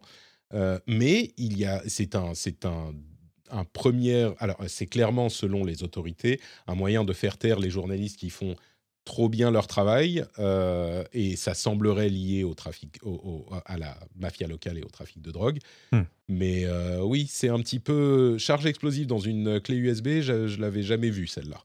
Et euh, bon, c'est là il y a eu plus de peur que de mal, heureusement. Apple serait en train de budgéter un milliard de dollars, donc une, leur, la monnaie qu'ils ont dans la poche, hein, euh, pour faire publier, enfin pour sortir des films au cinéma en parallèle de leur, euh, leur euh, service Apple TV+. Ce qui, est, ce qui est intéressant parce que ça serait pour mieux faire connaître Apple TV+. Oui, bah c'est pour aller choper des Oscars et des Golden Globes. En gros, c'est ce que fait c'est ce que fait Netflix aujourd'hui. Enfin, euh, c'est, euh, mais on, on est d'accord sur le fait qu'un milliard de dollars pour Apple, c'est, l'argent perdu dans les coussins du canapé. Tu vois ce que je veux dire? C'est pas, c'est pas grand chose, quoi. Et, c'est vraiment marrant parce que Apple TV+, c'est vraiment l'un des services de streaming. Les, je crois que c'est le meilleur. Franchement, il y a des séries d'une qualité incroyable. Euh, la dernière en date, regardez Shrinking. J'en parlais dans mon dernier ah, positron. Ah, pas regardé. Ah, mais elle est. Euh, si tu aimes Ted Lasso, c'est une partie de la même équipe, euh, pas les mêmes acteurs, mais, mais c'est le même euh, feel good. En même temps, c'est un petit peu dramatique, mais c'est tellement drôle et tellement tu te sens bien après chaque épisode. Shrinking, c'est super bien. Mais c'est marrant qu'ils aient besoin quand même du cinéma. Et je crois que c'est d'une part pour les Oscars et ces choses-là, mais c'est aussi pour le fait d'être présent dans les cinémas, dans les villes, tu vois, pour gagner un petit peu en visibilité à ce niveau. Donc, bref, bon, mmh un milliard. C'est pas grand chose en même temps. Hein. Ils vont faire oui, 5, films. Ah, tchoum Voilà, ça, c'est un milliard. C'est ça. Non, mais je veux dire, pour une production au cinéma, ça dépend des budgets. Mais, euh, ah oui, un milliard. Ça en fait quelques-unes quand même. Il fait entre deux, ils font entre 2 et 5 films, tu vois. Ce qui mhm, est pas mal pour un an. Un peu plus, même. un peu plus, un milliard. Attends, ça dépend du film. Tout n'est pas, du super-héros. Hein, c'est pas. ah, en même temps, aujourd'hui, euh, n'importe quoi, si tu veux faire un truc un petit peu, un petit peu euh, intéressant, tu mets des sous. Ouais, euh, Je, si, alors c'est hors sujet total. Euh, allez écouter l'un des derniers épisodes de The Daily, le podcast euh, quotidien du New York Times, où le, le, critique du cinéma du New York Times explique pourquoi I quit, explique pourquoi il s'en va, parce qu'il explique que les films de super-héros sont en train de tuer le cinéma. C'est ah, passionnant. si on passionnant. Était, je suis sûr que c'est très intéressant, mais si on devait compter le nombre de fois que des critiques de cinéma ou des critiques euh, culturelles en général sont désespérés par la culture de la génération d'après, Euh, non, c'est pas tant la culture. Non, non, lui, c'est- non, non, il le dit très bien d'ailleurs. Il dit oh, ça. je- Après que ça plaise ou pas, c'est pas le problème. Mais il dit c'est l'économie du cinéma tel que le cinéma existait jusque-là. Euh, et il prenait, il prend comme repère en gros la deuxième moitié des années 90 euh, où il dit voilà, regardez, dans le même mois, il sortait un Tarantino, un machin, etc., etc. Et il dit le problème, c'est que ce cinéma-là est en train d'assécher le reste. Euh, parce qu'en plus, de l'autre côté, il y a les plateformes. Enfin, il Ah, l'explique très bien. Allez l'écouter. C'est assez passionnant de la part de quelqu'un qui a, tu vois, qui a regardé 8000 films dans sa vie. Quoi. eh, bah, je suis sûr qu'il trouverait son bonheur à la télévision aujourd'hui, qui a pris la place pour Ah ce bah, genre de je pense qu'il le trouve. Oui, oui, tout à fait. Euh, on commence à avoir des rumeurs persistantes sur le casque de réalité virtuelle, réalité augmentée d'Apple, euh, qui, semble-t-il, divise un petit peu au sein de la société, ce qu'on peut comprendre. Ce, qu'on- ce que je décèle, c'est que euh, bah, c'est un produit qui va sortir pas fini, et il y a un parallèle qui est fait par Mark Gurman, je crois que c'est lui, euh, dans, dans l'analyse du casque de réalité virtuelle qui devrait être annoncé en Mhm. juin à la WWDC. C'est celui de l'Apple Watch, qui est du coup la méthode Tim Cook, il semble. On sort un truc qui marche pas trop mal, mais on n'est pas sûr de savoir à quoi ça sert. Et puis, au fil du développement et euh, de l'utilisation, on lui trouve des utilisations précises et au bout de un ou deux ans, eh ben, le produit commence à être véritablement à trouver sa place. Et avec une société comme Apple qui a une telle force de frappe mentale, marketing euh, et d'influence, peut-être que ça peut marcher. Je suis sûr que n'importe quelle autre boîte fait ça, le produit fait un flop éternel. Eux, ah, peut-être que ça peut fonctionner comme ça l'a fait avec l'Apple Watch. J'ai du mal, j'ai du mal à y croire. J'aime à penser qu'on est peut-être là où on était juste avant le lancement de l'iPad, euh, c'est-à-dire fin 2010, début 2011, euh, où euh, y on savait qu'il y avait une tablette qui allait arriver chez Apple. Ok, très bien. Personne ne l'avait jamais vue. On se demandait évidemment combien elle allait coûter. Et, et là, Apple euh, avait utilisé certains de ses bons contacts dans la presse pour faire fuiter un prix. Et ils avaient fait fuiter 1000 dollars. Et tout le monde disait Oh, oh, oui, ça fait quand même un peu cher.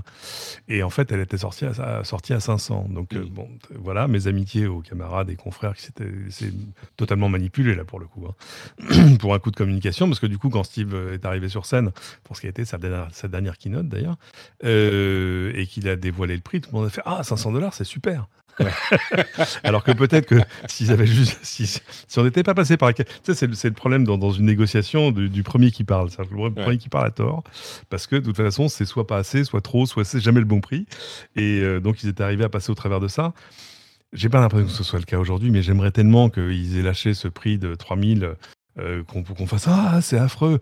Et que finalement ils le, ils le sortent à je sais pas 9,90 pour la version de base. Parce qu'évidemment il y aura plusieurs versions. On, est chez Apple. Euh, et qu'on dise ah finalement non ça va 9,90 c'est pas si terrible.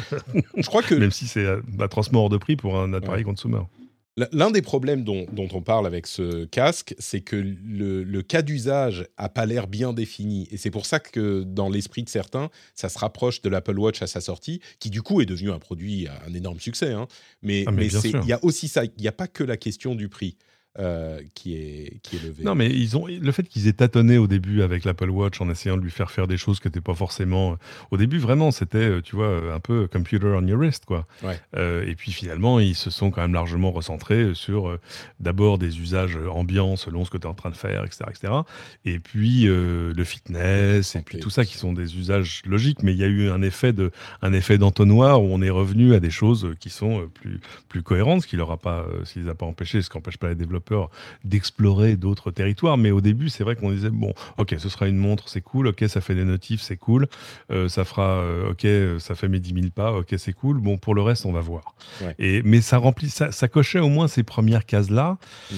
Là, euh, on sait qu'on est sur des matériels, et c'est le même problème qu'à Meta, c'est-à-dire que c'est des matériels qui ne peuvent être, dont le succès ne peut être drivé que par des, des cas d'usage qui te font faire waouh, tu vois, gotta Ouais. have it, quoi. Et on n'est pas, on pas à gotta have it pour le prix de deux PlayStation 5 pour l'instant, ou de 6 Ouais, PlayStation c'est- 5. les- les Voilà. leaks, six. Euh, non, mais c'est-à-dire que même s'il même s'il est à 1000 dollars, il faudrait quand même qu'il nous prouve que vraiment c'est sympa, cool, euh, que ça sert à quelque chose. Que, Ça, ça voilà. sera l'étape 2 quand les développeurs auront, auront bossé dessus, qu'ils auront raffiné les cas d'usage et qu'ils sortiront un modèle euh, plus grand public, tu vois. Ouais, mais d'ordinaire, on n'est pas. Enfin, c'est le prix là qui est un espèce d'épouvantail absolu où on se dit mais qui va l'acheter Mais c'est pour les développeurs. qu'on est Bon, comme euh, sur le cas de Microsoft. Bah, on verra quand, quand il l'annonce, il l'annonce en juin comme c'est prévu, et on en reparlera évidemment. Euh, puisqu'on parle d'Apple et d'App, je veux juste mentionner, au, final, on s'est laissé emporter par nos débats sur la Chine avec l'histoire de TikTok. On n'a même pas expliqué ce qui s'était passé, donc je reviens dessus juste une seconde. C'est euh, où on l'a dit ou je sais plus, je crois pas. Le, président de TikTok a donc été auditionné par le Congrès américain. Oui, et tout à fait. ce qui est important, c'est que le Congrès américain a posé énormément de questions euh, très virulentes, dont beaucoup étaient, euh, avaient peut-être parfois un fond intéressant, mais souvent formulées de manière soit extrêmement accusatrice et une sorte de posture euh, politicienne. C'est toujours comme ça. Enfin, hein. c'était extrême. Et soit euh, carrément qui ne comprenait pas le fonctionnement de, TikTok. Il faut avouer que oui. Euh, n'a pas été aussi bien préparé que les présidents des, des GAFAM américains qui, eux, étaient très très bien préparés. Lui, il était moins sûr, il s'est un petit peu énervé. N'empêche que ça visiblement, ça l'a rendu plus sympathique de s'être fait tellement attaquer. Donc, on verra les suites que donne cette histoire. Bah oui, parce que et, et, le, et il s'était passé la même chose avec euh, avec Zuckerberg. Souviens-toi, tu sais quand il il, il, était en sueur, il avait besoin d'un verre d'eau. Euh, bon, c'était pas très à son avantage, mais en même temps, euh, les mêmes sénateurs avaient la même, tout aussi vindicatif, et ça a donné absolument zéro effet. Donc, si tu veux, c'est là où je te disais que c'est un peu du théâtre, quoi. Ouais.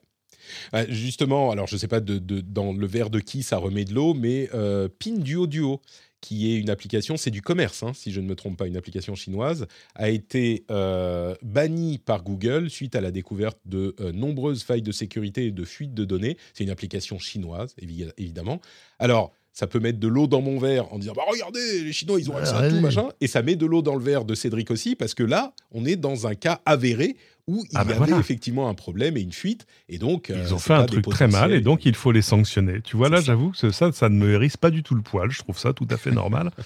Euh, d'autant que c'est arrivé plein d'autres fois avec plein d'autres apps enfin voilà c'est mm. euh, mais on n'a pas, euh, on n'est pas allé jusqu'au bout de ce qui se passe en France, de fait où l'administration va demander euh, aux gens à qui elle fournit des, téléphones, donc aux fonctionnaires, euh, de ne pas installer TikTok, de ne pas installer Facebook, Instagram, ou d'éviter des trucs comme Tinder ou Grinder. Voilà. C'est ça.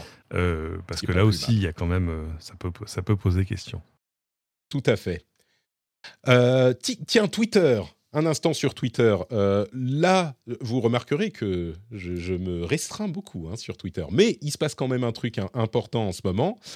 Ils euh, sont en train de euh, supprimer les checkmarks des, ce qu'ils appellent les ah. checkmarks anciennes, donc les petits badges don't bleus. Do it.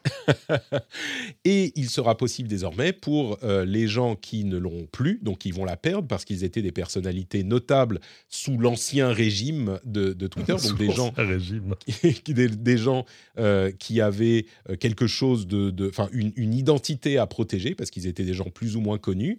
Eh bien là, ça va plus être le cas. Et les seules personnes qui auront ce badge seront ceux qui auront, celles et ceux qui auront payé Twitter. Euh, d'autres changements, c'est que, a priori, alors ils disent que ça, ça doit arriver le 1er avril, donc ça arrive très bientôt, le fait que les legacy checkmarks disparaissent. Et une autre chose, c'est que d'ici le 15 avril, selon Elon Musk, alors on va voir ce qui va arriver, ce qui ne va pas arriver, les gens qui n'auront pas payé pour Twitter ne seront plus mis en avant par l'algorithme dans la page For You. C'est-à-dire que les gens que vous suivez mhm. déjà seront toujours affichés, mais les seules personnes qui seront mises en avant dans la page For You, qui n'est pas la page euh, chronologique qui est aussi disponible, eh bien, ce sera les gens qui auront payé. Selon Elon Musk, c'est pour pallier au problème de, de, de bots, donc seulement les bots, a priori, on se dit qu'il ne va pas y avoir 10 000, euh, bots à 8 dollars pour une organisation pour pousser leur truc. Bon, peut-être.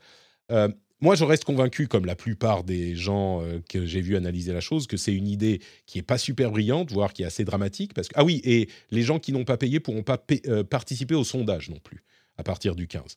Donc le problème en fait, c'est que ça va vraiment orienter le réseau et les conversations sur le réseau avec les, gens qui sont prêts à payer pour avoir ce checkmark et pour avoir les avantages. À ce stade, alors il y aura peut-être à terme des avantages qui seront plus intéressants, peut-être, mais à ce stade, moi j'ai vraiment l'impression que les gens qui sont prêts à payer, c'est les gens qui aiment quand même beaucoup Elon Musk. Euh, et puis, il n'y en a pas beaucoup. Donc, qui aiment beaucoup Twitter ou qui en ont besoin pour le travail ou qui communiquent dessus. ou qui. Non, mais en fait, là aussi, je compte sur moi pour faire un grand travail de clarification. Twitter devient payant. C'est tout. C'est pas compliqué. Voilà, c'est Twitter est payant. Euh, bah ok. Est-ce qu'on est prêt à payer X c'est 8, 8 euros par mois? Euh, je me pose la question. Le badge bleu est un truc totalement accessoire parce qu'il ne donne pas accès à grand chose. En fait, s'il ne donne pas accès à grand chose, sauf désormais presque à l'essentiel.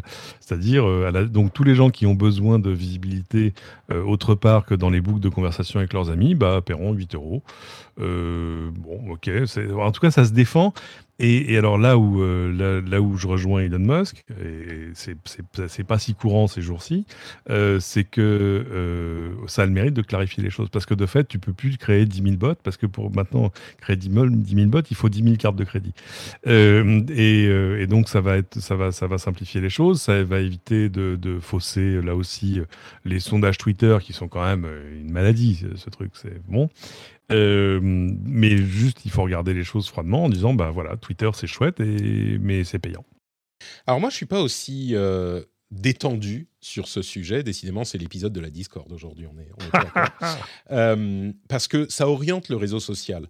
Moi, je crois que effectivement, il y a plus de visibilité, mais ce que ça veut dire, c'est que les gens qui ont la visibilité sur ce réseau, c'est les gens qui en retirent un bénéfice commercial.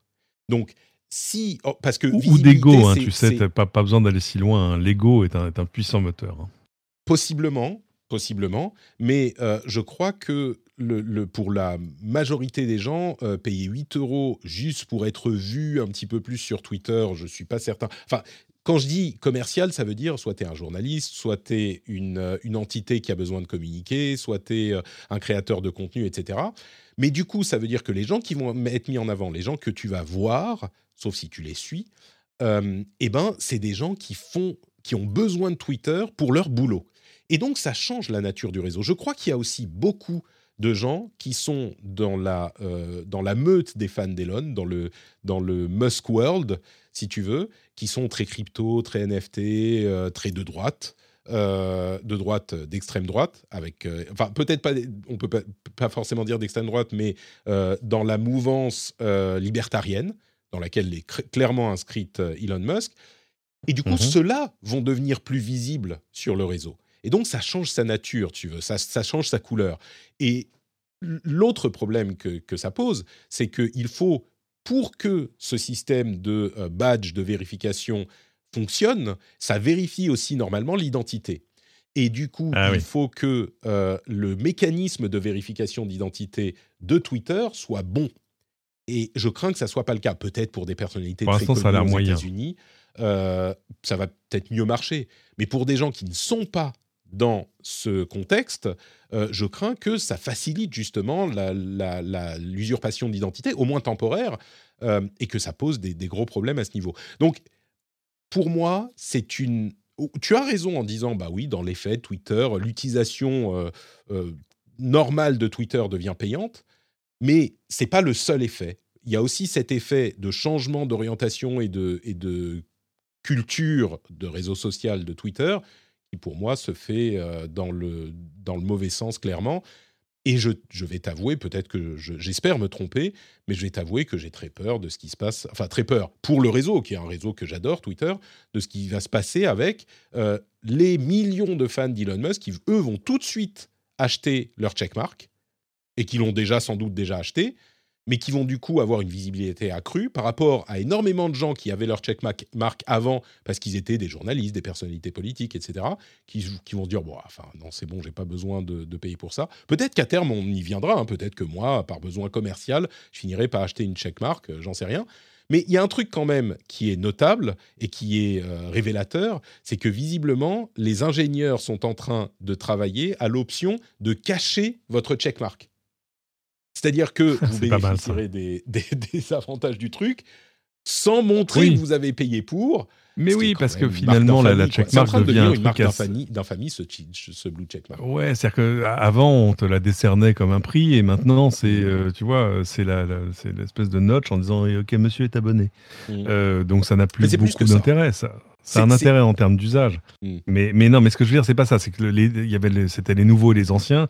Et les nouveaux pouvaient se faire passer pour les anciens en disant Regardez, moi, on me l'a donné parce que d'abord, je suis moi. Et donc, je suis très important parce que j'ai une checkmark. Ouais, non, mais ça, ça n'a plus cours. Donc, ça, ça, ça, ça, on va l'oublier très, très vite. C'est pas très grave. Le, là, le, ce qui va se poser comme question, ça va être d'abord pour toutes les marques qui vont être forcées d'acheter leur compte. Euh, parce que c'est important pour elles, parce que tu, tu, on a vu les, tu vois, ces marques euh, qui se sont fait euh, prendre leur compte Twitter ou inventer un nouveau compte Twitter avec une checkmark, etc. Alors là, en théorie, c'est un peu comme les noms de domaine au début, il faut que tout le monde les prenne il y, a une vérification au moment de l'attribution de la checkmark. C'est là qu'on disait il faut que ça soit bien fait. Et malheureusement, ça a pas. J'ai pas, très confiance. ça n'a pas été d'un gauche là. C'est que normalement, en plus pour les marques, il y a une vérification réelle qui est faite pour qu'on t'attribue la checkmark. Donc ça devrait valider un peu. Mais voilà. Bon. Euh, mais c'est comme les noms de domaine au début. Hein. Moi, je me souviens très, très, très, très, très longtemps. Au début du début des débuts, euh, un journaliste, c'était quoi, de Wired ou je sais pas qui, qui s'amusait à appeler des marques, genre McDo, hein, Mhm. en disant dites donc, euh, vous savez, vous n'avez pas enregistré McDonald's.com, ça risque de vous poser un problème un jour. Alors, il disait oh, on voit pas trop l'intérêt. Et donc il avait enregistré McDonald's.com. et il avait attendu que McDo l'appelle en disant hé, eh, eh, en plus à l'époque il n'y avait pas tous les systèmes, il n'y avait pas de système d'arbitrage sur les noms et les marques, etc. Et McDo avait été, l'avait joué assez cool et lui avait racheté la marque euh, contre. Euh, en gros, ils avaient payé l'installation d'un cours de basket à Harlem. Enfin voilà. mais et il va se passer la même chose parce que c'est super important pour les marques. Donc, moi, je trouve, euh, le truc, c'est que sur le fond, je trouve que le payant est un meilleur modèle économique pour Twitter.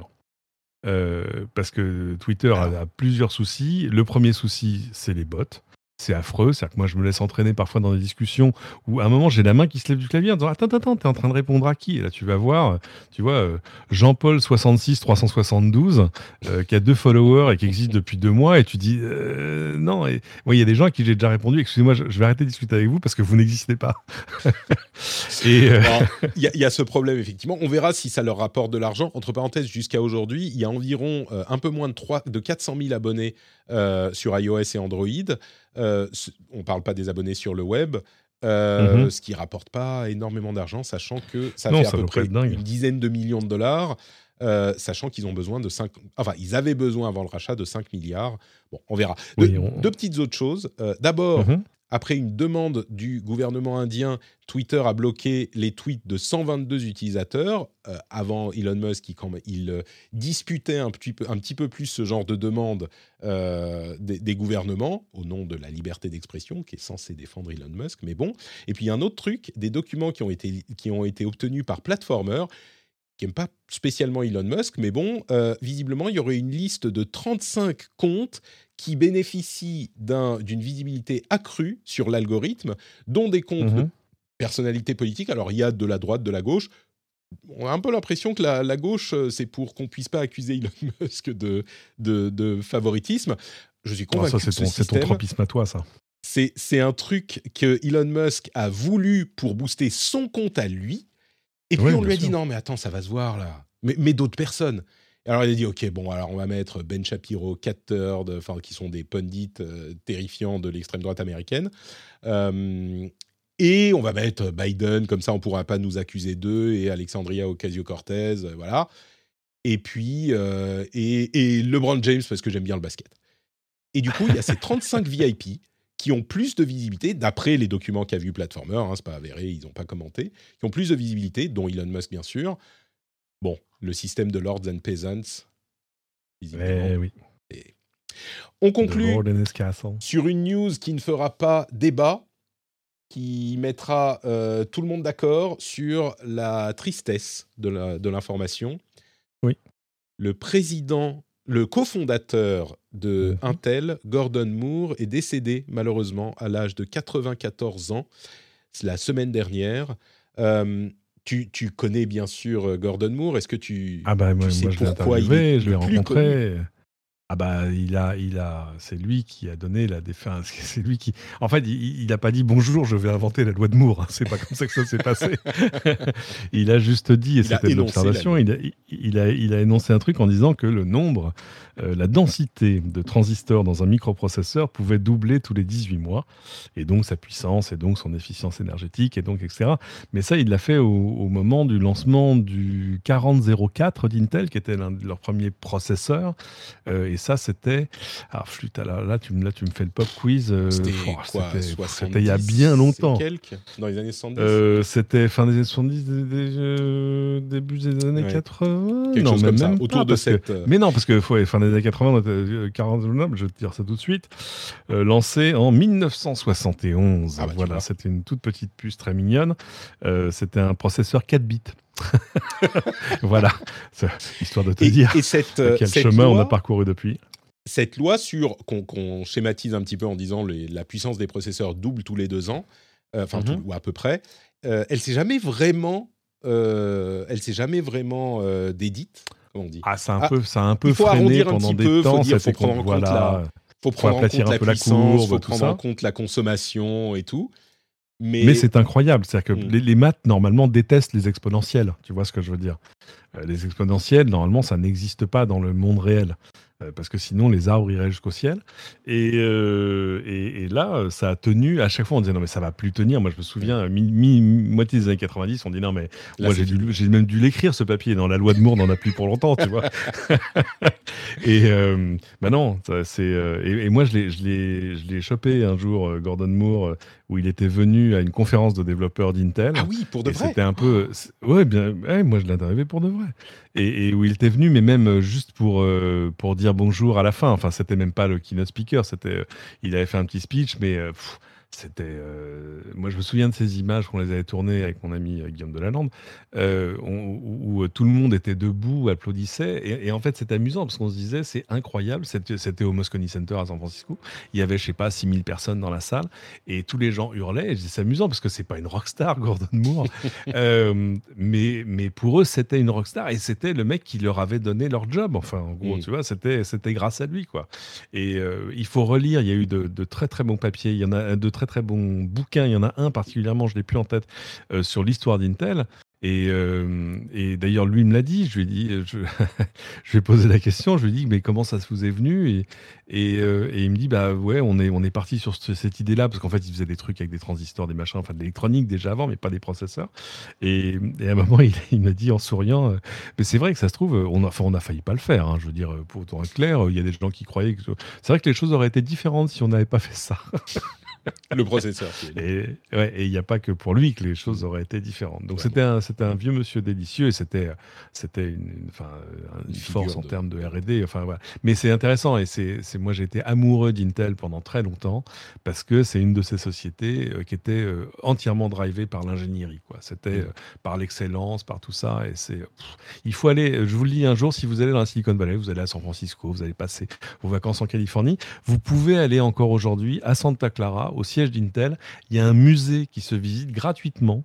Euh, Vous pourrez mettre le petit bunny suit, euh, tout ça, prendre des photos et apprendre toute l'histoire des processeurs, comment on passe du silicium à la puce, comment tout ça. C'est absolument passionnant. À la sortie, évidemment, il y a une petite boutique où vous pouvez acheter une casquette, des stylos, euh, des, peluches de bunny, des machins, ou justement des, bouquins sur l'histoire des processeurs. Allez-y, c'est génial à voir. C'est sur Mission Drive à Santa Clara.